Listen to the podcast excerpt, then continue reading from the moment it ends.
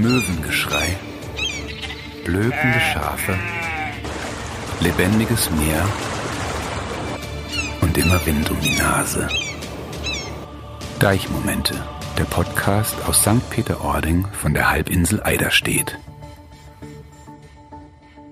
Moin und herzlich willkommen zu einer neuen Folge Deichmomente. Ich bin Simone Weiland von der Tourismuszentrale St. Peter-Ording und freue mich, dass ihr wieder dabei seid.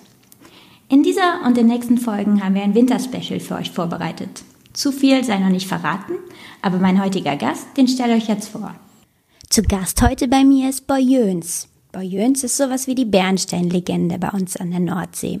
Er führt das Nordsee-Bernstein-Museum in St. Peter-Ording und kann uns von A bis Z alles über das Gold des Nordens erzählen. Moin Boy, schön, dass du da bist. Ja, moin Simone, gerne, wenn ich da bin. Boy, magst du uns ein bisschen was erzählen, wie deine Familie zum Bernstein gekommen ist oder der Bernstein in deine Familie und welche Bedeutung der Bernstein im heutigen Alltag für dich hat? Das ist eine Frage.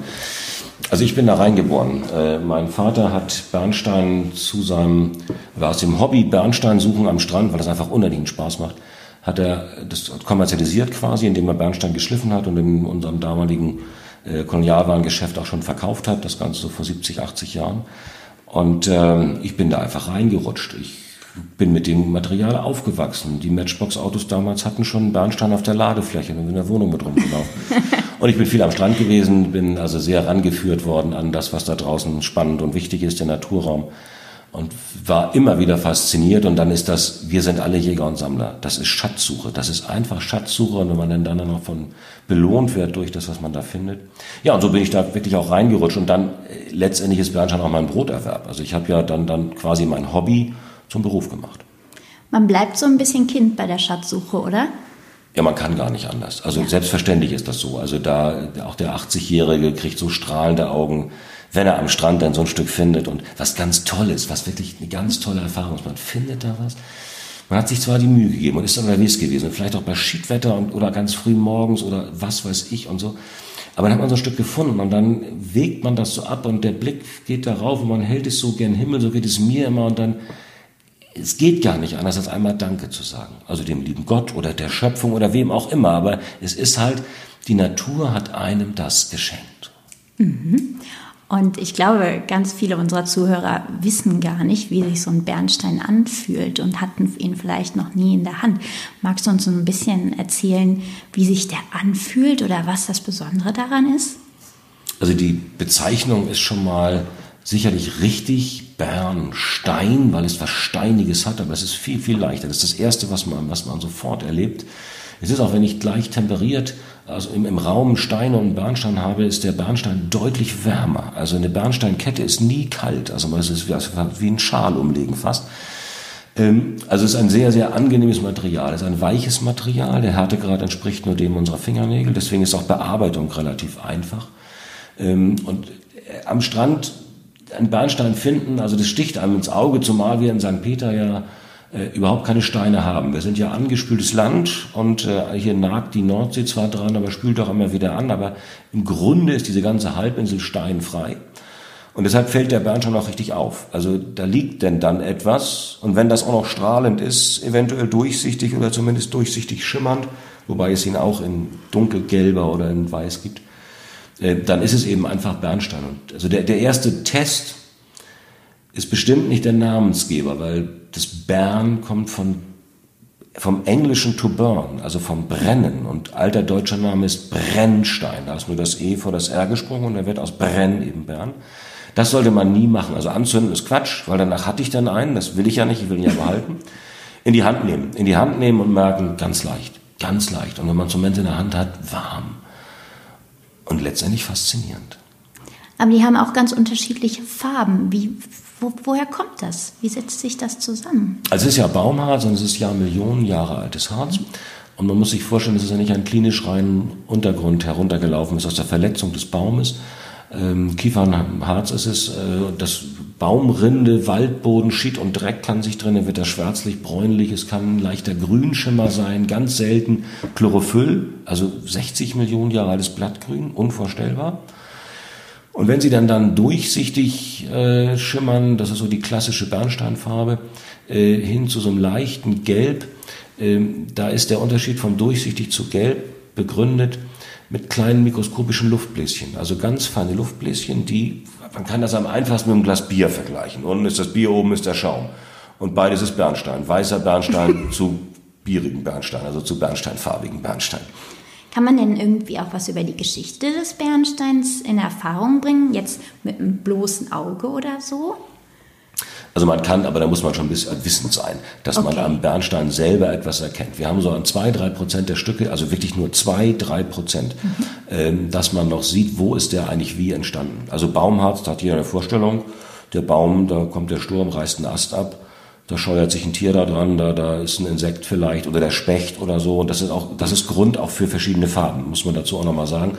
Also der äh, Harzfluss eines äh, durch den Kanal eines Borkenkäfers, ein Millimeter dünn, ist natürlich ein völlig anderer, als wenn der Dinosaurier sich den Popo an der Baumrinde abgeschüttelt, abgeschliffen hat.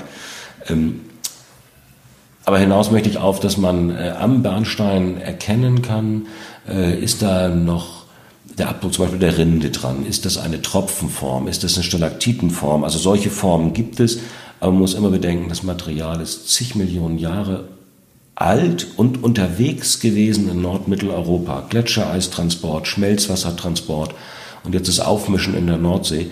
Da ist wenige Steine, die, die eine Geschichte erzählen können, wo sie genau her sind, wo am Baum sie entstanden sind. Ganz mhm. wenige. Wenn wir jetzt schon beim Thema Geschichte sind, ich habe auf deiner äh, Internetseite das Wort Bernsteininsel gelesen und das hat mich irgendwie nicht losgelassen. Du sagst, dass auf unserem heutigen Strand, so gesehen, es ähm, mal eine Bernsteininsel gibt oder gab. Ist das, verstehe ich das richtig oder ähm, wie kann ich mir das vorstellen? Also Bernsteininsel, das ist, muss man bildhaft sehen. Also das Ganze rührt her, ähm, dass Bernstein ja nicht erst seit heute oder seit gestern, sondern schon seit vor und vor, vor, vorgestern etwas Besonderes war. Und besonders sind Dinge immer dann, wenn sie nicht erreichbar sind. Und so war im Mittelmeerraum vor 2000 Jahren. Wir sind im alten Rom, wir sind bei Julius Caesar. Äh, hatte Bernstein schon eine ganz große Bedeutung, ist teilweise mit Gold aufgewogen worden, weil die konnten den nicht greifen, der ist da nicht zu bekommen. Es gab Handelswege in den Norden, aber das muss man ganz anders verstehen als heute ein Handelsweg. Das war so am Flusslauf entlang und dann durch zig verschiedene Hände und jahrelang dauerte es etwas, um von Hamburg, die Stadt gab es nicht, bis nach Rom zu bringen. Mhm. Und so ist auch Bernstein gehandelt worden, auch noch weiter bis ins alte Ägypten, also zu den Pharaonen und bis äh, nach Asien. Aber ich will mal auf die Bernsteininseln. Also gab es dann äh, die, die, die Denke damals im äh, Mittelmeerraum, es gibt die Elektriden. Elektron ist der griechische Name für Bernstein, Elektriden, die Bernsteininseln. Und die kannten den äh, ostdeutschen, also ostpreußisch, westpreußisch, heute polnisch und russischen Bereich ähm, schlichtweg noch nicht. Also da kam man nicht hin, das war undurchdringlich, aber der Nordseebereich war möglich, ihn zu erleben. Also es gab einen Handel von der Nordsee ins zum Mittelmeer, wenn auch sehr eingeschränkt, ganz anders als heute. Und ähm, da hat man sich so vorgestellt, also die gewinnen den Bernstein auf den sogenannten Bernsteininseln und das sind ganz spezielle und dann wird es eben darunter transportiert und das sind die Elektriden. Und man könnte also ganz übertrieben sagen, dass unsere heutigen Sandbänke also Reste dieser Elektriden sind und in Teilen sind die einzelnen Sandkörner es auch tatsächlich. Das stelle ich mir so ein bisschen bildlich vor und das sieht äh, sehr glänzend, strahlend und äh, abstrakt aus. Ähm, magst du mal ein bisschen darüber erzählen, wo sich dieser Bernstein heute eigentlich befindet und warum wir ihn manchmal an unserem Strand finden und manchmal aber auch gar nicht? Also Bernstein äh, ist nicht schwimmfähig, er geht gerade unter, wird aber sobald Wasser sich bewegt, transportiert. Äh, man könnte meinen, durch Ebbe und Flut und letztendlich, ich möchte nicht wissen, wie viele Millionen Kubikmeter jeden Tag zweimal auf unsere Strände äh, zulaufen. Ähm, das ist eine gewaltige Menge Wasser und ganz viel Bewegungsenergie. Aber der Bernstein ist halt verschüttet und das Wasser läuft oben drüber weg. Da er nicht schwimmen kann, die Nordsee muss brüllen. Sie muss richtig brüllen. Wir brauchen eine Sturmflut, wir brauchen Bewegung, wir brauchen Wellengang. Und dann wird er halt freigespült freigespült in der tieferen See, also weit vor unseren Sandbänken, und dann bringen ihn die ruhigeren Fluten an den Strand. Also Faustregel ist, wir haben stürmisch, drei Tage danach gibt's Bernstein. Wann haben wir es im August stürmisch? Selten. Und stürmisch ist auch immer wieder relativ. Ne? Also ich höre ja ganz oft dann von Gästen, oh, war das heute wieder windig und ich dachte, eigentlich war Federballwetter. Also wir Deutschen haben so wenig Begriffe für Wind. Also wir haben irgendwie Wind, starken Wind, ganz starken Wind, Sturm und Orkan. Die Eskimos haben 100 Begriffe für Schnee. Und das müsste man an der Küste für Wind eigentlich auch haben. Ähm, und es bedarf also schon denn dann aus Sicht der meisten Gäste eines sehr stürmischen, fast orkanartigen Tages, um danach definitiv Bernstein zu finden. Alles andere sind Zufallstreffer, aber die können mal so toll sein. Ich mache mal was anderes auf. Also wer Januar, Februar, März 100 Tage jeden Tag am Strand ist, der hat, und das verspreche ich jedem, der das tut, also gut, wenn Tausende das machen, dann nicht, weil dann ist nicht genug da, aber ich würde jedem versprechen, dass der dann mindestens ein Kilo, eher drei Kilo Bernstein gefunden hat. Aber vielleicht hat er von den 100 Tagen an 97 Tagen 100 Gramm gefunden und 900 Gramm das Kilo voll zu machen an zwei Tagen mhm. oder an drei Tagen. Also es ist auch ein bisschen Glück dabei. Es ist Glück dabei. Also das Glück liegt bei dem Tüchtigen in diesem Fall, weil in Kontinuität findet man. Mhm. Aber es kann eben, ich bin an dem Tag zur richtigen Zeit am richtigen Ort und alles ist Bingo. Das gibt's auch. Okay. Magst du denn so eine kleine Schatzkarte für unsere Zuhörer sein und ihnen verraten, wo sie denn Bernstein finden auf unserer Sandbank? Ich meine, die ist zwölf Kilometer lang. Ähm, da wird es ja so den ein oder anderen Ort geben, wo man fündiger wird und wo man nicht so fündig wird. Also selbstverständlich ist das so. Das ist absolut strömungsabhängig. Und auch, wir haben zwar insgesamt einen sehr flachen Strand, aber es bedarf eben wirklich einer ganz leicht schiefen Ebene, dass also umso einfacher an den Strand gespült wird. Wenn ich mhm. so in Böhl unten denke, die Eider Mündung, wo wir dann die ersten Außentonnen der, des Eiderfahrwassers haben, da ist das Wasser 14 Meter tief. Da kommt so leicht keiner den Berg hoch, wohingegen in Ording das so ganz Sutschener Nörenloppendeit, also läuft ganz könnt auch Plattdeutsch schnacken, wenn du Lust zu hast. Ähm, da läuft das Wasser, also da läuft der, der, der, der Strandsockel, der Halbinselsockel ganz seicht in die Nordsee weg und da ist diese schiefe Ebene eben so, dass es leichter angespült wird. Okay. Also ich würde immer, also keine GPS-Daten, Ording ist prima, Ording Nord ist prima, in Richtung Westerhever Leuchtturm. Faustregel ist äh, immer ablaufendes Wasser, also nie bei auflaufendem Wasser. Also das ist ganz wichtig. Ebbe und Flut, fast drei Höhenmeter Unterschied bei ablaufendem Wasser geht man Bernstein suchen und hat am Ende zum Niedrigwasserstand, also zur Ebbe, ist Schicht. Da ist es gewesen. Man kann im Dunkeln losgehen in die Helligkeit. Also wenn es angenommen um neun Uhr ist Ebbe, wäre es schon gut, um sieben am Strand zu sein. Nicht erst zur Ebbe. Das ist noch stockdunkel, wenn wir jetzt im Winter unterwegs sind. Ähm, aber es wird dann ja hell. Ich habe eine Taschenlampe mit für den Weg, aber ich gehe die Brücke runter im Bad oder das, also man, da verläuft man sich schon nicht. So ein bisschen Licht ist ja auch, aber ich erkenne am Strand noch nichts. Andersrum ist es aber gefährlich und darauf will ich hinaus. Ich würde nie, wenn abends um neun, 21 Uhr Ebbe ist, abends äh, um sechs nochmal losgehen oder um 18 Uhr losgehen. Ich gehe in die Dunkelheit. Wenn dann irgendwas passiert, ich knick mit dem Fuß um, dann steht man da wie, das ist richtig, richtig unglücklich und gefährlich auch. Ist richtig gefährlich und man bringt auch noch andere in Gefahr. Also in die Helligkeit ja, also vom Dunkeln in die Helligkeit, nie bei Nebel. Bei Nebel ist völliges No-Go. Da ist der Strand äh, ein Bereich, den man nicht zu betreten hat. Ich gehe auch gerne die Badbrücke runter, den klassischen Touristenweg. Bei uns äh, bei Goschstein, bei uns in der Filiale vorbei, zur Arche Noah runter äh, und dann da rechts in Richtung 54 Grad Nord. Und da ein bisschen zickzack bei ablaufendem Wasser. Wer da keinen Bernstein findet, jetzt im Januar, im Februar, der guckt irgendwo in die andere Welt. Ich weiß nicht, die liegen da. Also ich kenne es nicht, im Winter vom Strand zu kommen und keinen Bernstein gefunden zu haben. Das kenne ich nicht. Ich weiß auf jeden Fall, wo mein nächster Spaziergang hingeht. ist gut. Ähm, was muss ich denn beachten? Wenn, da liegen ja auch andere Sachen, äh, die angespült werden von der Flut. Und ich weiß, dass Phosphor oft äh, zu Verwechslungen kommen kann, weil es eben auch dort liegen könnte. Das passiert zwar nicht so oft, aber woher kenne ich denn den Unterschied? Und ja. Also man sollte nicht abwarten, bis es zu spät ist. Also wenn man den Phosphor in die Tasche stecken würde und das fängt an sich äh, bei 20 Grad äh, Temperatur und Trockenheit, verflüssigt sich Phosphor, entzündet sich selbst, dann hat man das Bein verbrannt. Das wäre dramatisch. Das ist Gott sei Dank bisher ganz, ganz, ganz selten an der bundesdeutschen Küste passiert. Mhm. Ähm, die Chance, ein Stück Phosphor zu finden, ich, das ist bitte nicht drauf festnageln, aber ich sage, ich finde da eher eine Million Stücke Bernstein, auch eher zwei Millionen, drei Millionen Stücke Bernstein, bevor man ein Stück Phosphor findet. Aber theoretisch kann man es finden. Es ist eine schreckliche Hinterlassenschaft des Krieges.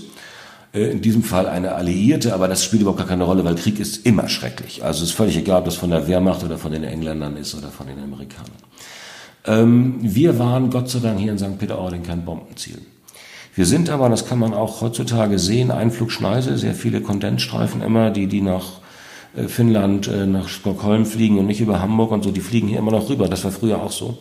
Und manchmal sind hier auch Bomben gefallen, aber das waren so Notabwürfe. Mein Opa war Chef der Marineartillerie St. Peter-Ording und ich habe als Kind mit Opa gesprochen. Der hat das und der sagte, wir haben zweimal Bombenabwürfe auf St. Peter erlebt und einmal war Phosphor dabei. Also es gäbe Phosphor. Ich habe von einem einzigen Phosphorfund in St. Peter in meinen 56 Lebensjahren bis dato gehört.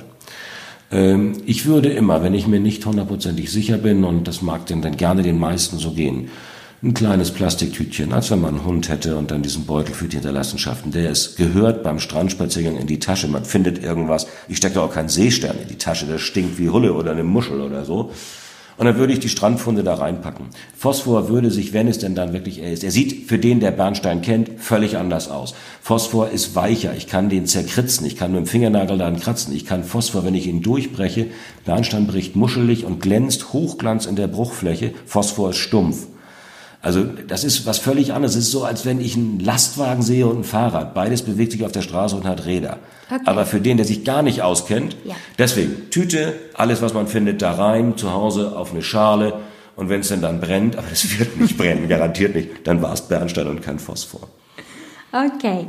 Also Bernstein erwärmt sich auf jeden Fall, brennt aber nicht. Nee, stimmt. Ähm, wir haben ja schon gehört, der Zeitpunkt zur Bernsteinsuche, der muss bewusst geplant werden, also einfach mal drauf losgehen. Kann man, sollte man aber nicht, wenn man Bernstein finden möchte und wenn man heil auch nach Hause kommen will. Ähm, wer die Gezeiten so ein bisschen im Blick behalten will, der findet die auf unserer Website auf jeden Fall. Da lohnt sich auf jeden Fall vorher ein Blick drauf, damit man auch weiß, äh, wann kommt die Flut, wann ist die Ebbe. Boy, was war denn so dein schönster Fund am Strand von St. Peter-Ording? Bin mit meiner Tochter unterwegs. Stine ist jetzt 22, sie war 8. Also das ist 12, 14 Jahre her, ein paar Jahre schon her. Wir sind in Ording Nord, vor uns läuft jemand, der bückt sich alle Nase lang. Und wir haben so eine schwarze Fläche. Bernstein liegt nicht isoliert, liegt immer zusammen so schwarzem Krümelkram, hat das gleiche spezifische Gewicht. Sieht aus wie im ersten Moment Bäh oder Ä, ist aber also wie so ein umgeschubter Kaffeefilter. Wir sagen auch Kaffeedick dazu. Dazwischen liegt Bernstein. Und meine Tochter krümelt in so mit so einem, mit so einem Stöckchen oder einem Finger da drin und findet nacheinander ein erbsengroßes und noch ein erbsengroßes Stück Bernstein. Und ich sehe da 100 Meter vor uns jemand, der sich ständig gefühlt bückt und wahrscheinlich die großen Klunker da weggreift. Ich sag, Stine, wir müssen uns mal beeilen, wir müssen mal weiter jetzt, da, der, den da irgendwie umgehen, das kann doch nicht sein. Papa, ist es so toll hier. Und oh Gott, ich meine, was machst du mit einer achtjährigen Tochter? Also ich war dann, gut, es ist toll hier und dann guckte ich mit und dann gräbt meine kleine süße Tochter dadurch in diesem Kaffeedick eine Perle aus. Eine Perle, Wikingerzeitlich, also gut tausend Jahre alt, gefundenes Stück Bernstein, bearbeitet von Menschenhand, irgendwann verloren, untergegangenes Schiff oder untergegangenes Land, und wieder zum Rohbernstein dazu und also eindeutig zu identifizieren. Ich bin Historiker, ich kann das auch ganz gut, aber auch nochmal jemand anders dazugeholt und dann findet sie da eine über tausendjährige Perle äh, aus Bernstein. Also das ist ja noch viel spannender als alles andere, wenn man etwas findet, was schon mal jemand in der Hand hatte. Das war also mit meiner Tochter und deswegen weiß ich das noch ganz genau. Ich alleine hatte immer das riesengroße Glück und das war auch unvorstellbar. Ich habe einen Würfel am Strand gefunden. Also einen Würfel mit allen Zahlen, mit dem man Mensch ärgert nicht oder sonst was zocken könnte. Und der eben auch von unseren Ur, Ur, Ur, Ur, Ur, Urahnen dann irgendwann mal gemacht worden ist. Wahnsinn. Also sind es gar nicht ähm, die Sachen, die groß sind, die unbearbeitet sind, woraus man viel machen kann, sondern deine deine Funde, die schönsten sind im Grunde Sachen, die eine, die eine lange Geschichte haben und von der man auch weiß, dass sie eine Geschichte haben. Also das ist absolut so, aber ich grundsätzlich ist ein Gang da draußen raus. Ich bin ja nicht nur Bernstein, das ist einfach, das ist der Naturraum, das ist auch meine Heimat. Also da siehst du eine Strandseeschwalbe, die dann dann im Sturzflug in den Priel rein und dann ist sie da weg und dann kommt sie nach 20 Sekunden wieder raus und man meint dieses Gefühl des Riesenglücks bei ihr zu erleben in den Augen, wenn die so einen Fisch zwischen dem Schnabel hat und wieder rausfliegt. Das ist großes Kino. Also Sachen, die die Natur einem da als Schauspiel bitten, der Seehundskopf, der rausguckt. Oder ich hatte einmal, das war mein, mein irrester Strandfund. Ich bin auch dem Fahrrad unterwegs auf der Sandbank, gerne mit dem Fahrrad, ein bisschen mehr Land schaffen da und so, muss auch wieder hinkommen. Und ich denke, das ist ein Seehund und fahre einen großen Bogen, weil morgens überrascht man schon mal einen Seehund. Und wenn die dann bei Flut eingeschlafen sind auf der Sandbank und die Ebbe ist inzwischen da, dann sind die ja 200, 300 Meter weg vom Wasser in St. Peter. Und wenn man den dann wach macht und dann muss das arme Viech da lang robben, denke ich mir, oh nee, lass den mal pennen, der soll von alleine wach werden und gemächlich. Und dann denke ich, das ist viel zu groß und es ist viel zu groß. Und dann denke ich mir, das ist viel und viel zu groß. Und dann bin ich da doch hingeradelt. Dann lag da ein Delfin im letzten Wasser, also ein Tümmler, ein Schweinswal äh, und er lebte und war fürchterlich am Rumzappeln, weil der hatte nur noch 20 Zentimeter Wasser. Und den dann zu besänftigen, also da war ich so Neuseeland und Walstrandung und den dann streicheln und Augenkontakt und man kriegte dann hin, dass der sich beruhigte, wenn man das hinten an der, an der Luft, äh, der hat ja auf dem Rücken da seine, seine, dieses Nasenloch, ich weiß gar nicht, wie das heißt bei denen da. Ähm, und dann habe ich den Seehundsjäger angerufen und wir den dann zu zweit, das war eine vier, fünf Stunden Aktion mit Warthose, eine Decke unterm Bauch und den dann wieder zum Schwimmen zu bringen und so. Ne? Also das war, das war der aller, allergrößte Strandfund, das hat mit Bernstein nichts zu tun es ist, das war so schön, das war so besonders. Wer hat schon mal einen Wal in der Nordsee gestreichelt? Ich durfte das. Es erinnert mich so ein bisschen an meine Rettungsaktion, wenn ich ein Schaf umdrehen muss, weil es hingefallen ist und einfach nicht mehr hochkommt. Genau. Dieses Glücksgefühl danach, einfach so einem Lebewesen kurz wieder mhm. auf die Sprünge geholfen zu haben. Und dann geht das Leben für mich ganz normal weiter und dieses Tier ist einfach unfassbar dankbar. Also das ist Glück. Das Glück, ich das Glück für, für, für alle Beteiligten ist das Glück, ja. genau so, ja. Kommen wir nochmal zurück zum Bernstein. Ja, gerne. Ich rede zwar gerne über Tiere, aber Bernstein ist ja unser Thema. Ähm, ihm wird ja eine gewisse Heilwirkung nachgesagt. Was ist da was dran und ist die Heilwirkung nicht vielleicht das, worüber wir die ganze Zeit reden? Der Weg zu ihm hin und vielleicht das Finden und das gefunden werden und der Weg wieder zurück? Ist das nicht die viel größere Heilung vielleicht sogar? Also sicherlich, also so würde ich es auch immer sehen. Es ist außer Frage so, das, was man auf sich nimmt im ganz positiven Sinne, um ihn zu finden, äh, und dann dieses Glücksgefühl des Findens, aber auch dieses da draußen sein, das ist schon, ich glaube, Gesundheit pur, auch die man da mit jedem Atemzug einatmet und was man für sich erlebt. Aber nichtsdestotrotz hat man Bernstein äh, sehr viel zugesprochen. Ähm, ich bin ich habe keine große esoterische Ader. Also ich würde jetzt nicht so, ich erlebe es im Laden, eine Dame nimmt ein Stück Bernstein in die Hand, eine Kette, eine ganz teure und der Mann ist in der anderen Hand und dann die Schwingung und die Strahlung und das, das ist immer sehr amüsierend. Das passiert ganz selten, was gibt es. Aber ich würde trotzdem dem Bernstein ein ganz paar Sachen zuordnen. Das war rein mechanisch. Bernstein ist sehr weich ähm, und Bernstein ähm, ist nicht kalt, aber vor allem die, diese Weichheit als Stein, Babybeißkette. Also das ist eine Geschichte, da hilft Bernstein tatsächlich, weil durch das reine drauf Kauen des kleinen Kindes, wenn es so eine Kette umhaben in die Zähne rein, das regt den Speichelfluss an, das lenkt ab, das macht den neuen Zähnen auch nichts, wenn sie kommen, dem nackten Gaumen sowieso nichts. Und es wirkt beruhigend und es wirkt äh, ja, auch beruhigend für die Eltern, weil sie dann eher durchschlafen können, wenn die Kinder so eine Ablenkung haben. Also ähm, da würde ich immer sagen, eine der wenigen Sachen, die wo Bernstein tatsächlich auch etwas bewirkt. Bei Zahnschmerzen, Bernsteinstück leicht heiß gemacht, also im Wasser langsam aufgekocht und dann äh, in, in den Mund gelegt, das zieht den Schmerz raus, für eine Stunde, für zwei Stunden. Ich muss trotzdem zum Zahnarzt, der hat ja keine, dann keine heilende, aber hat eine enorm beruhigende Wirkung, weil er den Schmerz rausziehen kann. Also das Material kann ganz viel.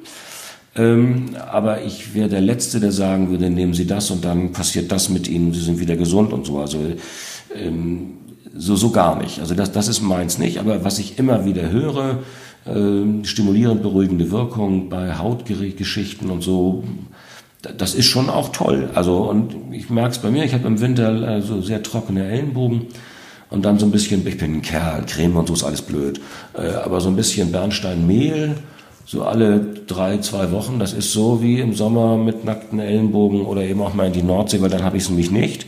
Äh, aber im Winter hat man es und da wirkt Bernstein Wunder bei mir. Aber das würde ich trotzdem niemals als Medizin empfehlen. Aber also, es gibt Abhandlungen darüber und nicht nur eine. Hildegard von Bingen hat ein Buch über die Heilwirkung des Bernsteins geschrieben bitte alles immer historisch betrachten, aber so ein paar Dinge, da bin ich mir sicher, kann er, weil ich so ein paar Dinge an mir selbst und im direkten Umfeld erlebt habe. Ich habe ja gelesen, nicht nur, dass er eine Heilwirkung haben soll, sondern auch, dass es der Stein der Lebensfreude und des Optimismus sein soll. Und wenn dem so ist, dann finde ich, passt dieser ganz, ganz toll zu dir, weil du diese zwei Eigenschaften einfach mitbringst. Ich bedanke mich für das schöne Gespräch. Und ich weiß auf jeden Fall, was ich diesen Winter noch suchen werde und wo ich es suchen werde. Muss ich noch irgendwas mitnehmen, wenn ich mich auf die Suche begebe? Also außer die Tüte, wo ich das was reintue? Also für den, der sehr unbedarft an den Strand geht, ist es alles extremer am Strand. Im Sommer ist es sonniger, es ist im Winter jetzt windiger, im Sommer kann es auch windiger sein, aber die Sonneneinstrahlung ist eine völlig andere als im Land. Ähm, ich, muss gut angezogen sein. Also wenn hier im, die offene Jacke reicht, muss sie am Strand geschlossen sein. Also Mütze, Schal würde ich immer schon, Gummistiefel außer Frage, äh, Handy, wenn was ist. Na, also anrufen können, ganz wichtig. Ähm, und bitte beherzigen, ganz, ganz, ganz entscheidend, Ebbe und Flut. Nie bei auflaufendem Wasser, bei ablaufendem Wasser. Ich denke immer an die Retter, die sich in Lebensgefahr begeben von der lagierenden Feuerwehr. Das muss man im Hinterkopf haben. Wenn man da rausgeht und wer sich am Steinhuder Meer oder auch an der Ostsee auskennt, das ist alles nicht Nordsee. Das ist hier schon anders. Und man braucht ja auch einen weiten Blick. Ja, man guckt vor sich, man guckt in die, ja, natürlich. Aber der Spaziergang als solcher am Strand, das, das ist schon toll. Da ist der Weg das Ziel. Und wenn ich dann am Ziel auch noch einen Klunker finde, um es mal ganz trivial zu sagen, also einen Bernstein finde, dann ist das auch noch gekrönt. Das ist was ganz, ganz, ganz Besonderes. Mir hat das auch ganz viel Spaß gemacht, Simone. So ein bisschen was über mein Material, aber das darf auch gerne deins und von ganz vielen anderes Material sein. Man muss es selbst erlebt haben. Das ist ganz was Besonderes, da draußen unterwegs zu sein und Bernstein zu finden. Das ist ein schönes Schlusswort. Danke, dass du da warst und äh, danke für die Fakten und die Geschichten, die du zum Bernstein erzählt hast. Für euch vielleicht nochmal wichtig, das Bernstein Museum, was Boyens leitet, hat in warmen Monaten sieben Tage die Woche geöffnet und über den Winter von montags bis samstags. Ihr findet es direkt in der Dorfstraße im Ortsteil Dorf und es lohnt sich auf jeden Fall mal reinzugehen, sich das Museum anzusehen, Ihr könnt auch auf jeden Fall einen Bernstein-Schleifkurs besuchen. Der findet auch äh, so gut wie jede Woche. Ja, also statt. momentan, äh, wir haben, ja, ja, das sind ja kleine Gruppen, immer Mittwochnachmittag, Mittwoch frühen Abend. Das mit Anmeldung. Es geht nicht anders. Also wenn da auf einmal zehn stehen, es geht nicht. Also wir wollen schon mindestens drei, aber bei sechsen sage ich schon, es ist zu groß. Und dann machen wir lieber einen zweiten Kurs. Also Mittwochnachmittag 16 Uhr, äh, sich selber ein Schmuckstück bearbeiten. Gern eigenes Stück, also selbst gefunden. Das ist doppelt idealer Wert. Also ne? nach der Bernsteinsuche, nach dem Bernsteinfund, ab ins Museum und Bernstein schleifen. Das war's schon wieder für heute. Die nächste Folge Deichmomente erscheint am 13. März. Und bis dahin habt ihr eine gute Zeit und moin von der Nordseeküste. Tschüss! Deichmomente, der Podcast aus St. Peter-Ording von der Halbinsel Eiderstedt.